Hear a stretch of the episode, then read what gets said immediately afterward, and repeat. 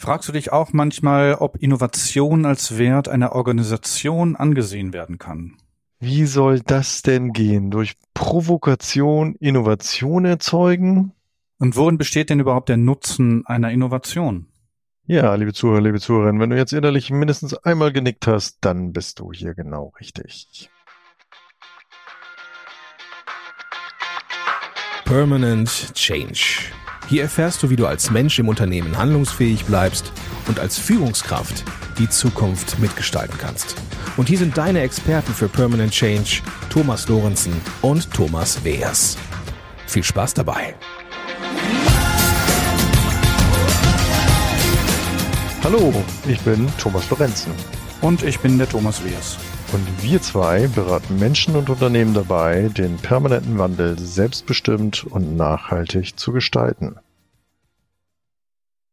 Ja, moin, Thomas. Ja, moin. Ja, unsere heutige Folge ist ja, es geht um Digitalisierung und wir haben gesagt, wir wollen über Innovation sprechen und was das denn alles so mit Provokation auch zu tun hat. Und da haben wir uns an einen Interviewpartner erinnert, der uns eigentlich sofort eingefallen ist, liebe Zuhörer, liebe Zuhörerinnen. Er war nämlich schon mal Gast bei uns in Folge Nummer 10.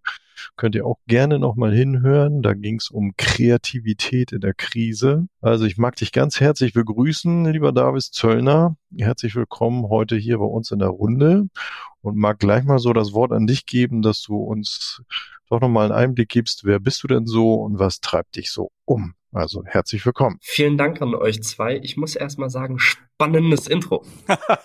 Reg, regt auf jeden Fall zum Denken an und hat mich gecatcht und ich dachte eigentlich, ich wollte eigentlich direkt selber schon antworten auf die, Fra auf die Fragen, die ihr gestellt habt, aber ich glaube, der Part kommt dann gleich. Ja, zu mir, Davis 19 aus Hamburg, Mitgründer von Tag Solutions und wir waren in der Höhle der Löwen in der Fernsehsendung. Ich denke, der eine oder andere wird das auch kennen. Und uns kennt man eigentlich unter dem Stichwort digitale Visitenkarten. Zumindest ist das was, ist das das Stichwort, was ich mir auf die Stirn geschrieben habe. Und zu dem Thema Provokation, Davis, was siehst du an der digitalen Kredit äh, Visitenkarte, die digitale Visitenkarte, was ist da die Provokation? Ich glaube, das ist glasklar. Wenn wir mit Papierdruckereien mal sprechen, was ab und an auch schon vorgekommen ist und die Papiervisitenkarten da an ihre Kunden hauen. Und wir als ein paar Teenager dann um die Ecke kommen und sagen, nee, nee, nix da, nix da mehr Papier, könnt ihr alles einstampfen. Die Konzerne kriegen das jetzt alles digital von uns. Natürlich muss man immer schauen, dass man niemandem unbedingt zu sehr auf die Füße tappt, aber wenn man die Umstände aus einem bestimmten Blickwinkel betrachtet, und zwar aus dem Blickwinkel der Parteien, die eventuell ja ihr Geschäftsmodell überdenken müssen durch uns zu einem gewissen Grad zumindest, dann kann das schon einhergehen mit dem Stichwort Provokation. Und wenn ich da direkt ein praxisnahes Beispiel bringen darf. Sehr gerne. Tatsächlich hatten wir äh, öfter mal Meetings mit Papierdruckereien, die auch den Sinn darin gesehen haben, dass auch Papiervisitenkarten irgendwann digital werden. Nur gab es unter diesen vielen Druckereien, mit denen wir ab und an noch Meetings hatten, Druckereien, die unter anderem gesagt hatten, ja, ihr glaubt doch selber nicht, dass Firma XYZ hier um die Ecke auf eure Karten umsteigt. Die wollen doch viel eher eine hochwertige Papiervisitenkarte haben. Ja, und jetzt paar Monate später ist genau das passiert, was die sich niemals gewünscht hätten, und zwar, dass genau diese Firmen auf uns umgestiegen sind. Und es sind bekannte Firmen. Also das sind jetzt nicht irgendwelche No-Names. Genau, und erstmal herzlichen Glückwunsch für diese Innovation der digitalen Visitenkarte, dass dieses neuartige Geschäftsmodell ja dann auch jetzt etwas Erfolgreiches ist. Nochmal kurz zum Hintergrund, wie kann ein, äh, wie kann man sich das vorstellen, das Thema digitale Visitenkarte, dass du es einmal ganz kurz einführst für die, unsere Zuhörer, Zuhörerinnen, was, was steckt da so dahinter? Ich komme erst zum Problem und dann zur Lösung. Das Problem ist, du hast eine Papiervisitenkarte, gibst sie mir, eine Sekunde später ist die bei mir in der Mülltonne. Ergibt aus Nachhaltigkeits- und Innovationssicht überhaupt keinen Sinn. Das ist das Problem. Ich glaube, das ist recht einleuchtend und das sehen auch ganz viele Konzerne so. Vor allem unter dem Deckmantel ESG müssen die natürlich schauen, dass sie nachhaltiger unterwegs sind. Und die Lösung, die wir an den Tag bringen, ist nicht man verteilt Karten und die landen im Müll beim Gegenüber, sondern jeder hat eine einzige Karte, Die ist mit einem QR-Code oder NFC-Chip versehen. Das Gegenüber kann die einscannen, landet auf einem Profil mit allen Kontaktinfos und fertig ist. Das ist jetzt ganz simpel erklärt, ist aber nur die Spitze des Eisbergs. Viel eher kommt das ganze Workaround dann noch mit dazu, was unsere Lösung sehr enterprise-fähig ist. Was meine ich damit? Damit meine ich, dass Konzerne durch uns nun all ihre Visitenkarten und weitaus mehr zentral verwalten können. Und das ist sowohl für Firmen aus der Immobilienbranche, Finanzwesen, Automobilbranche, Luftfahrt okay. von A bis Z, wirklich Pharmakonzerne, alles. Unglaublich wichtig. Bin ganz bei dir, Davis. Und gleichzeitig hast du ja diese Geschäftsidee damals gegründet und jetzt nach circa zweieinhalb Jahren interessiert mich, was war denn deine Krise seit in diesen letzten zweieinhalb Jahren? Gab es eine Krise für dich, für euch, für dich persönlich, für euch als Organisation? Ja. Ja? Ich beginne genau mit demselben Satz wie gerade eben auch, ist ganz simpel. Perfekt. Nun haltet, euch das, nun haltet euch das mal vor Augen. Wir haben gegründet zu Corona-Zeiten, wo keine Events waren, keine Veranstaltungen, niemand nutzt eigentlich Visitenkarten. Und was machen zwei Teenager? Ich und mein Mitgründer kommen um die Ecke mit einem Geschäft und wollen Papiervisitenkarten digitalisieren, obwohl in der Zeit niemand Papiervisitenkarten nutzt. Das ist eigentlich so paradox, dass man sich eigentlich denken kann, in Kombination mit dem Fakt, dass wir ja als Minderjährige gegründet, gegründet haben. ist Es eigentlich so bescheuert, dass da niemand drauf kommen würde. Nichtsdestotrotz haben wir das trotzdem gemacht und äh, toi toi toi konnten uns in der TV-Show und bei vielen Konzernen auch beweisen. Super. Und wie habt ihr denn diese Krise gemeistert? Also mit, mit der Überzeugungskraft, die man jetzt auch gerade hier so in dem Interview von dir spürt? Oder was war so dieser Antrieb dafür zu sagen, boah, ja, wenn du das jetzt heute darstellst, das ist ja sowas von paradox. Also A, weiß ich noch, wie du damals gesagt hast, wie du da gekämpft hast, äh, in dem minderjährigen Status, da eben trotzdem diese Firma aus dem Boden zu stampfen. Und auch da war ja diese Energie schon spürbar und da so dran geblieben bist. Wie wir das geschafft haben, auch ganz simpel. Natürlich, wie du sagtest, natürlich, wie du sagtest, mit unserer Überzeugungskraft auf der einen Seite, auf der anderen Seite aber wie jeder andere auch Augen zu und durch. Wir haben geglaubt daran, was wir machen. Hausaufgaben haben uns jetzt auch nicht sonderlich interessiert. Und da ist das naheliegendste natürlich für uns, weil wir ohnehin schon einen unternehmerischen Fokus haben, gehabt haben, machen wir was eigenes. Und wenn du mal so kurz sagst, was habt ihr denn bewirkt als Unternehmen jetzt in eurem, in dem, mit der, mit der digitalen Visitenkarte?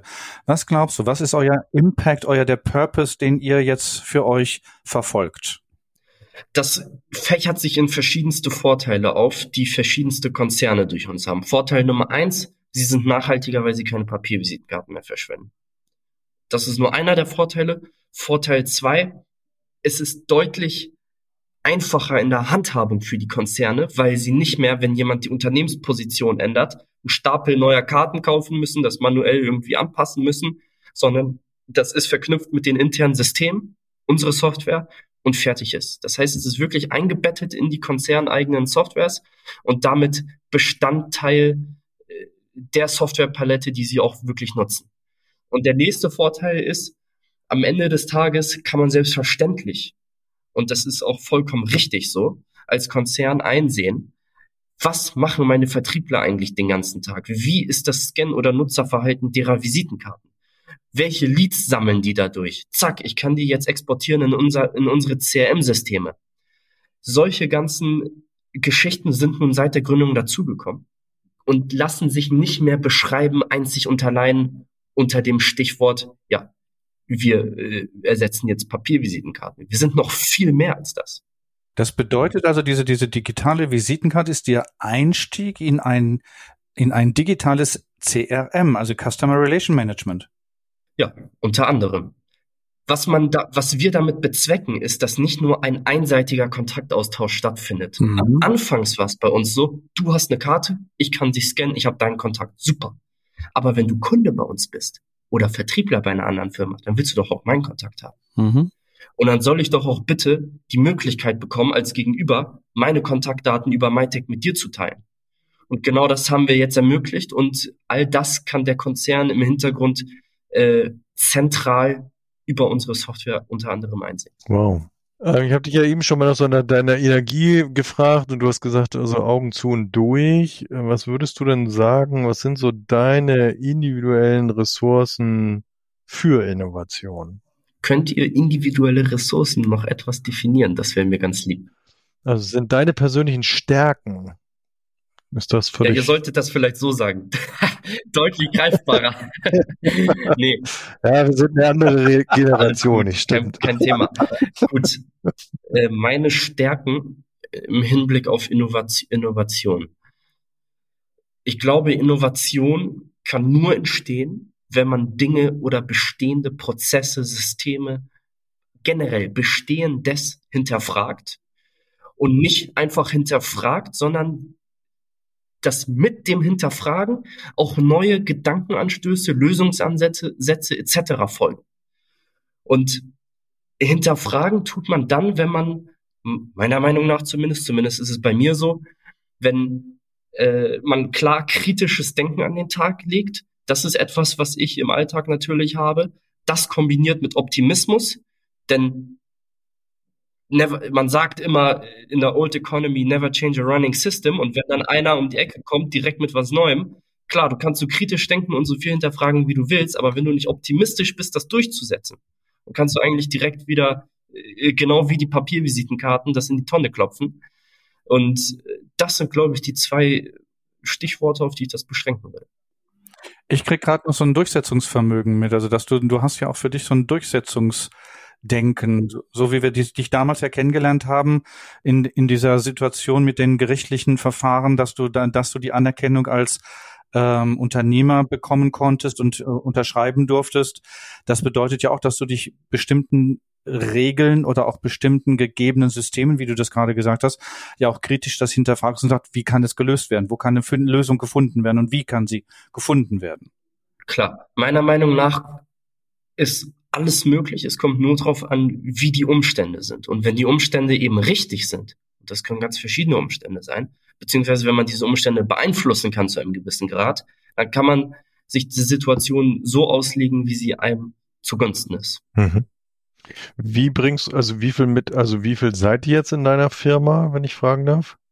In Summe elf Leute mit vielen oder was heißt vielen, mit einigen, die remote arbeiten und mit sechs Leuten, die hier aber im Büro präsent sind.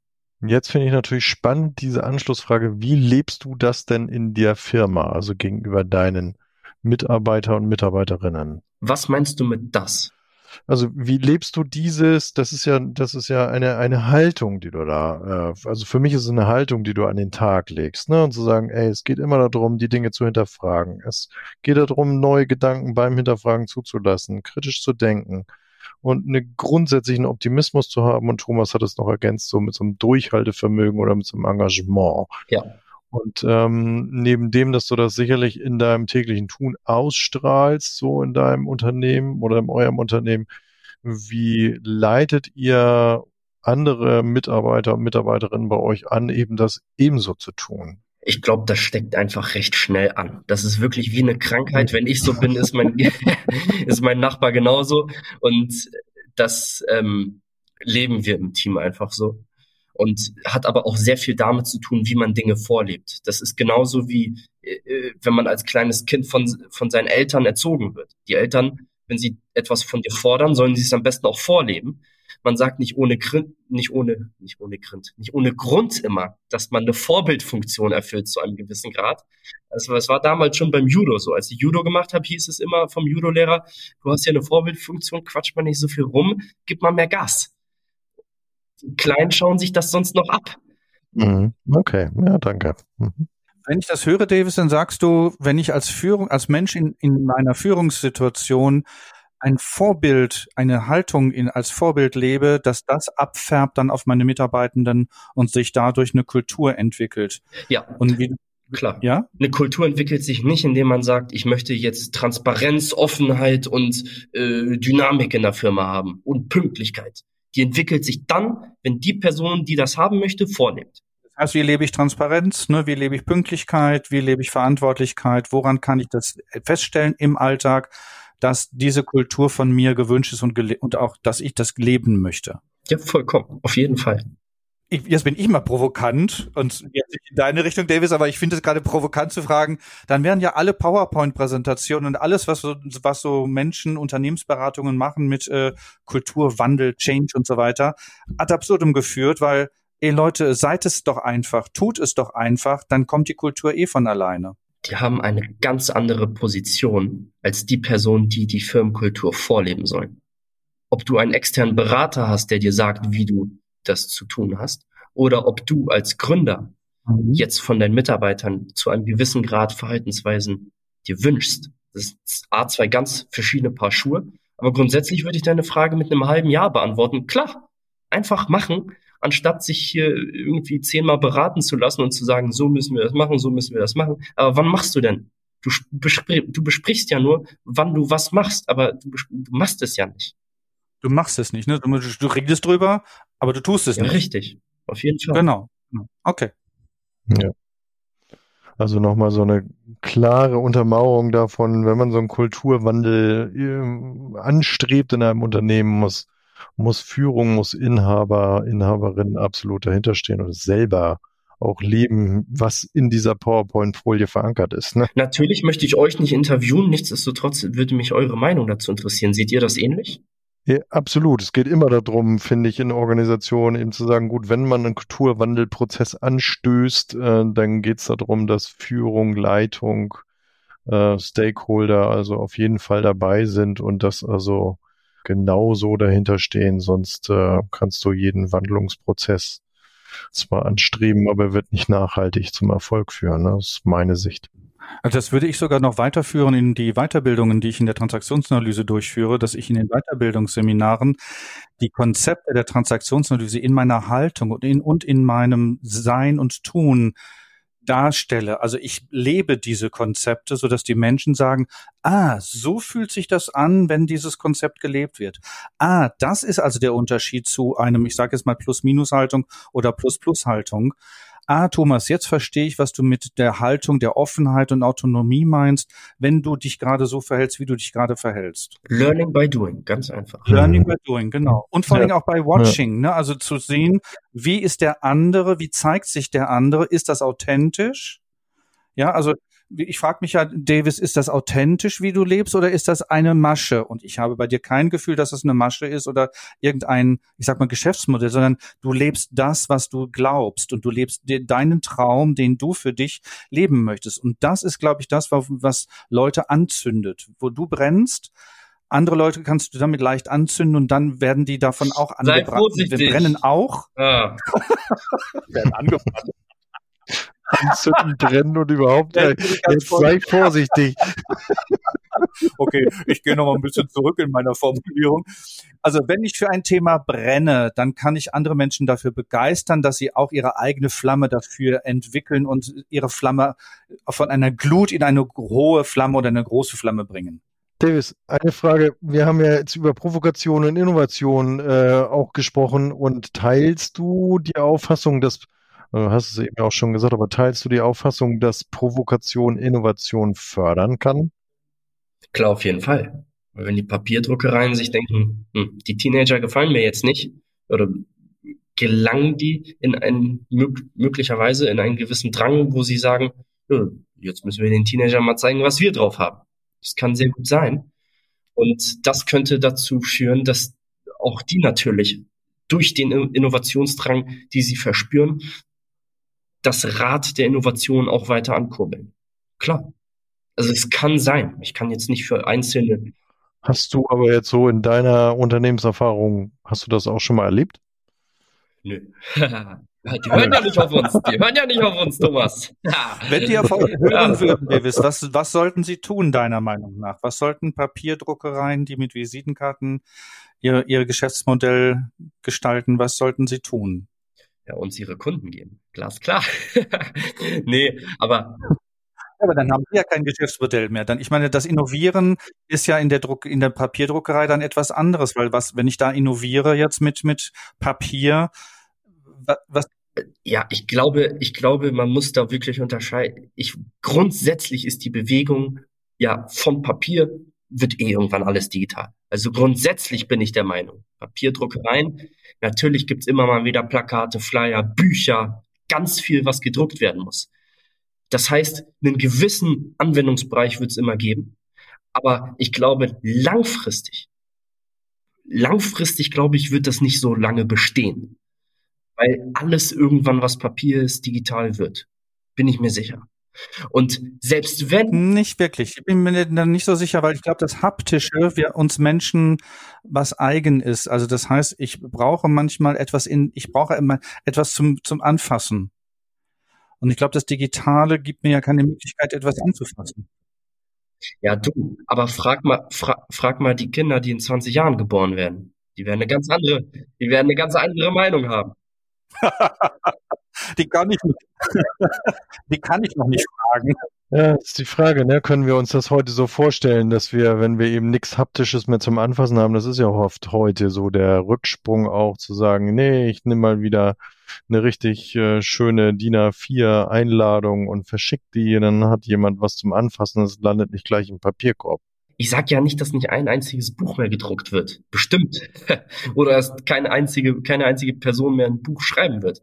Um auf die Frage zurückzukommen, was die meiner Meinung nach machen sollten, also klar wäre schön, wenn die uns ihre Papiervisitenkartenkunden geben, weil ich weiß, dass dieser Geschäftszweig bei Druckereien nicht mehr lange bestehen wird. Vor allem je mehr wir wachsen. Das ist eine logische Konsequenz. Nichtsdestotrotz wird es Anwendungsbereiche geben für Druckereien, wo äh, Papierdrucken öfter und mehrfach benötigt wird. Es kann ja sein, dass äh, Flyer oder Bücher, dass die mehr gedruckt werden müssen als Papiervisitenkarten aber dann müssen sie irgendwie ihren Fokus verlagern oder ich weiß nicht, den Job schmeißen und zu einer anderen Firma gehen.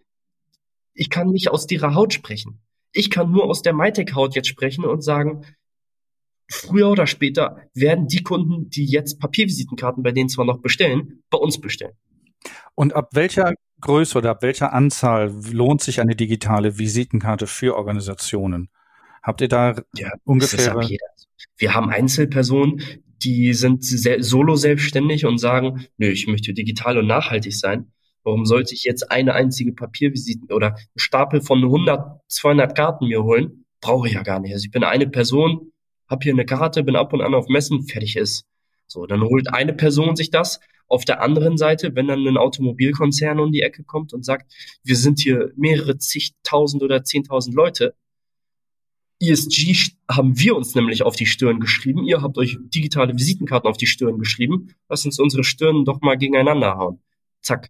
Also es kommt wirklich für alle in Frage. Jetzt nochmal für mich zur Aufklärung. Was bedeutet ESG? Was ist das? Wovon sprichst du? Environmental Social Governance. Das heißt, für Konzerne ist es immer ganz wichtig, nachhaltig zu sein, gewisse Nachhaltigkeitsziele setzen, die sich viele Konzerne haben, teilweise auch Nachhaltigkeitsmanager, Nachhaltigkeitschefs, die dafür sorgen, dass sämtliche Prozesse, sämtliche Bereiche, die ein Konzern äh, vertritt oder mit denen er operiert, dass die eben eine nachhaltige, möglichst nachhaltige Ausrichtung haben. Okay, danke dir. Danke dir für die Ausführung. Sehr gern. Jetzt waren wir eben bei dem Thema Innovation, Provokation. Wenn wir jetzt der Überzeugung sind, dass Innovation und Motivation einander bedingen, ähm, welche Kultur braucht es denn eigentlich grundsätzlich in einem Unternehmen? Die Frage musst du nochmal stellen, Thomas. Ich bitte dich. Sehr gerne. Also wenn wir jetzt eben sagen, äh, Innovation und Motivation, die bedingen sich ja einander. Ne? Also, Mit bedingen meinst du? Die hängen voneinander ab.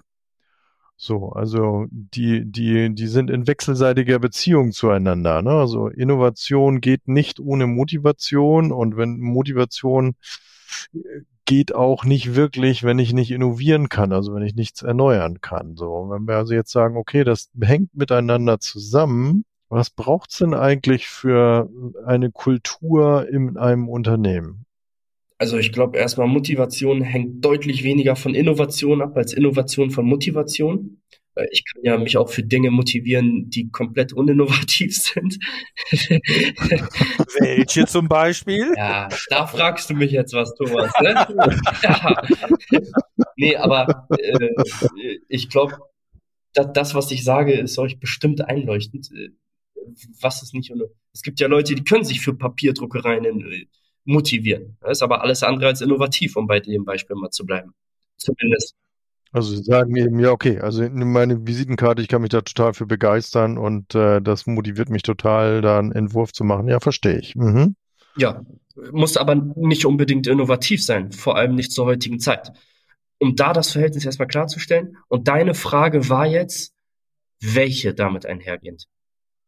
Naja, wie, was, was ist dann für ein, ein, also was es dann für Kriterien im Unternehmen braucht, damit man das eben halt auch gut leben kann. Ne? Also wenn wir eben sagen, okay, wir sind motiviert, ähm, wenn wir eben halt auch Innovation vorantreiben können oder umgekehrt wenn wir Innovation vorantreiben, das motiviert uns total. Ne? Also man merkt bei dir ja, ja. finde ich, genau das umgekehrt und sagen, wenn ich Innovation vorantreiben kann, dafür brenne ich total, bin ich total motiviert. Also zumindest ist das mein Eindruck gerade. Ja, ich würde genau das, also zu, um zu der Frage zu kommen, welche Werte man in der Firma braucht oder welche Verhaltensweise man da an den Tag legen muss, ich würde eigentlich genau dasselbe sagen wie davor. Davor sagte ich ja auch schon, motiva dass man A, natürlich motiviert sein muss und gewisse Überzeugungskräfte braucht. Auf der anderen Seite muss man aber wirklich optimistisch sein. Also auch unser Investor Carsten Maschmeyer sagt sehr oft, er kennt nicht eine einzige erfolgreiche Person, die nicht optimistisch ist. Das glaube ich. Das unterschreibe ich sofort. Du musst optimistisch sein. Du musst. Du musst einfach zuversichtlich sein, dass du das erreichen wirst, was du dir vornimmst. Genau. Auf jeden Fall. Egal was, egal welche Hindernisse du bekommst, welche Stolpersteine dir in den Weg gelegt werden, dass du daran glaubst, du erreichst dein Ziel. Punkt. Würde ich genauso stehen lassen. Punkt. und, und das, das, das unterschreibe so, ich. Hätte ich ja Thomas fragen können. ja. Das ist auch, also auch meine eigene Erfahrung aus in meinem eigenen Leben, ne? Also durch, durch meine eigenen Lebenssituationen. Das, was ich mir vorgenommen habe, das habe ich nur dadurch erreicht, indem ich dran geblieben bin, durchgehalten habe, alle, ich sag mal, Schwierigkeiten Herausforderungen angenommen habe, sie positiv bewertet habe und sie für mich dann genutzt habe, um mich weiter meinem Ziel zu nähern. Ja, auf jeden Fall. Also ich glaube, und das ist, glaube ich, wirklich das, was, was viele Leute mit Passion und Leidenschaft sagen von, von Gründern. Als ich mit Studierenden gearbeitet habe, äh, die in, in Gründungsthematiken waren, da habe ich immer wieder gesagt, es geht um Leidenschaft. Wenn du für das Thema nicht brennst, hältst du die Herausforderungen nicht aus. Du hältst es nicht aus, wenn die Leute dir Steine in den Weg schmeißen oder sagen, oder Zweifel aufkommen. Du hältst es sonst nicht aus. Klar. Du brauchst Leidenschaft. Der erste Stein kommt angeflogen, musst ausweichen können. Genau. Oder ihn zertrümmern. Oder drüber springen. Oder Richtig. vorbeigehen. Was auch immer, ne? Genau. Also ich brauche andere Strategien. Genau. Ich brauche, ich brauche Flexibilität. Ich brauche Strategien, um diese, das, was mir entgegenkommt, zu bewältigen und mich nicht von meinem Weg abbringen zu lassen. So wie du das ja auch damals, wenn, wenn ich mich noch unsere Folge 10 mit dir erinnere, wie du gesagt hast, du durftest nichts unterschreiben, dann hast du gesagt, wie kriege ich das hin, dass ich unterschreiben darf? Wie kriege ich das hin, dass ich ein Unternehmen gründen darf, auch wenn ich noch gar nicht, ähm, ich hatte noch gar nicht das Alter da, dazu. Und dann bist du ja auch dementsprechend voran vorgegangen und hast dann deine, diese Steine, diese Stolpersteine für dich in Positives gewandelt und bist dann weiter an, auf dein Ziel zugegangen dann wäre ja das Ergebnis Krisen oder die Krise überhaupt, ich übertreibe, also ich bin jetzt auch mal etwas provokativ, in Anführungsstrichen freundlich zu begrüßen, Hallo zu sagen und sie wirklich auch als Kraftquelle oder Ressource zu sehen oder sie auch zu nutzen. Und dies auch gegenüber seinen Mitarbeitern und Mitarbeiterinnen zu, zu leben. Seht ihr das auch so? Nicht unbedingt. Also ich bin mir schon äh, sicher, dass natürlich Krisen vor allem das Rad der Innovation schneller ankurbeln können. Natürlich kommen da tolle Chancen mit einher. Nichtsdestotrotz muss man sagen, äh, dass äh, man sich auch vor Augen halten muss, dass durch Krisen viele Nachteile einhergehen können. Und wenn man abwägt, ob die Vor- oder Nachteile jetzt überwiegen, das hängt immer davon ab, welche Rolle man in der Krise spielt. Es kann sein, dass für Politiker eine Krise besser ist als für Selbstständige oder für Arbeitnehmer eine Be Krise besser ist. Was weiß ich. Also es gibt ja verschiedenste Rollen und verschiedenste Parteien, für die eine Krise entweder gut oder schlecht sein kann. Das heißt, es kommt immer auf die Perspektive an. Deswegen würde ich pauschal da so jetzt grundsätzlich nichts unterschreiben.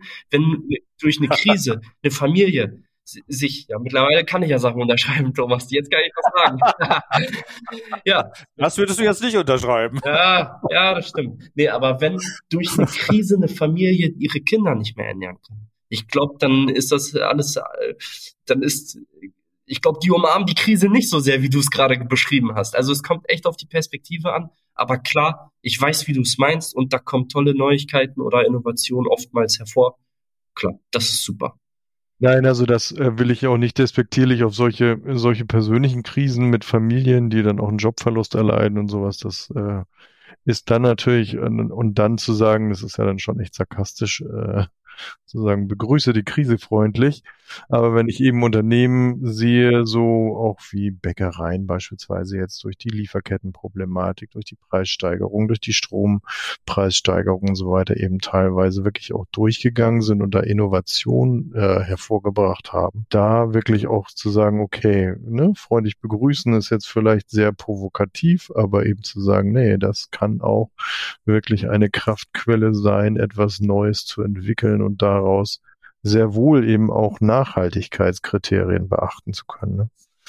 Und was ich gerade noch festgestellt habe, da, David, du hast gerade dein kritisches Denken wunderbar zur Schau gestellt, was du als deine Fähigkeit da vorhin eingeführt hast, weil auf die Frage, die Thomas gestellt hat, bist du kritisch eingegangen und hast für dich eine kritische Position eingenommen.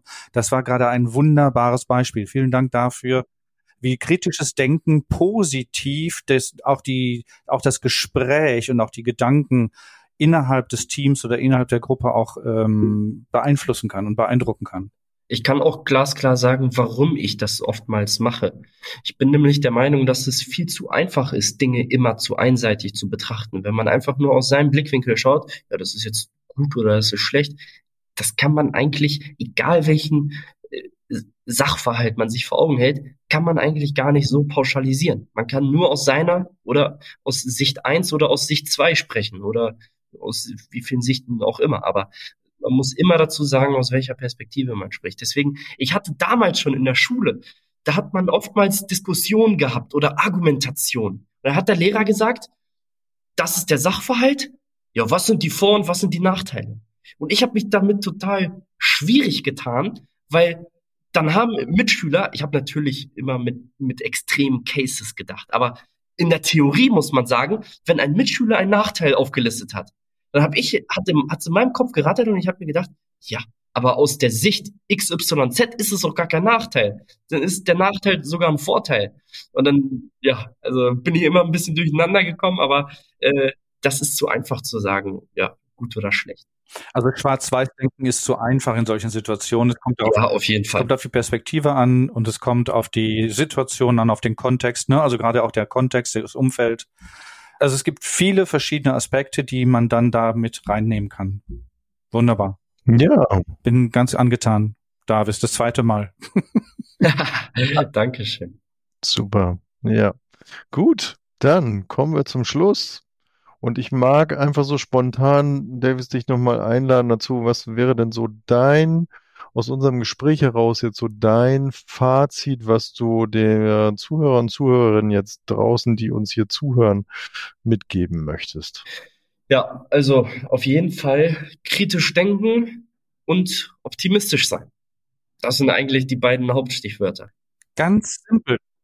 Richtig zwei deiner Punkte, die du genannt hattest, ne? wo du gesagt hast, es gibt so eine Kaskade, hinterfragen, neue Gedanken zulassen, kritisches Denken, dann kommt Optimismus.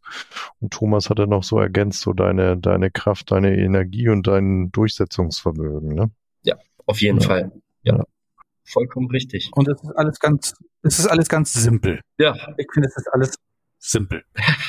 Ja, ein, ein super Schlusswort. Also von meiner Seite ganz herzlichen Dank, dass du heute dabei warst.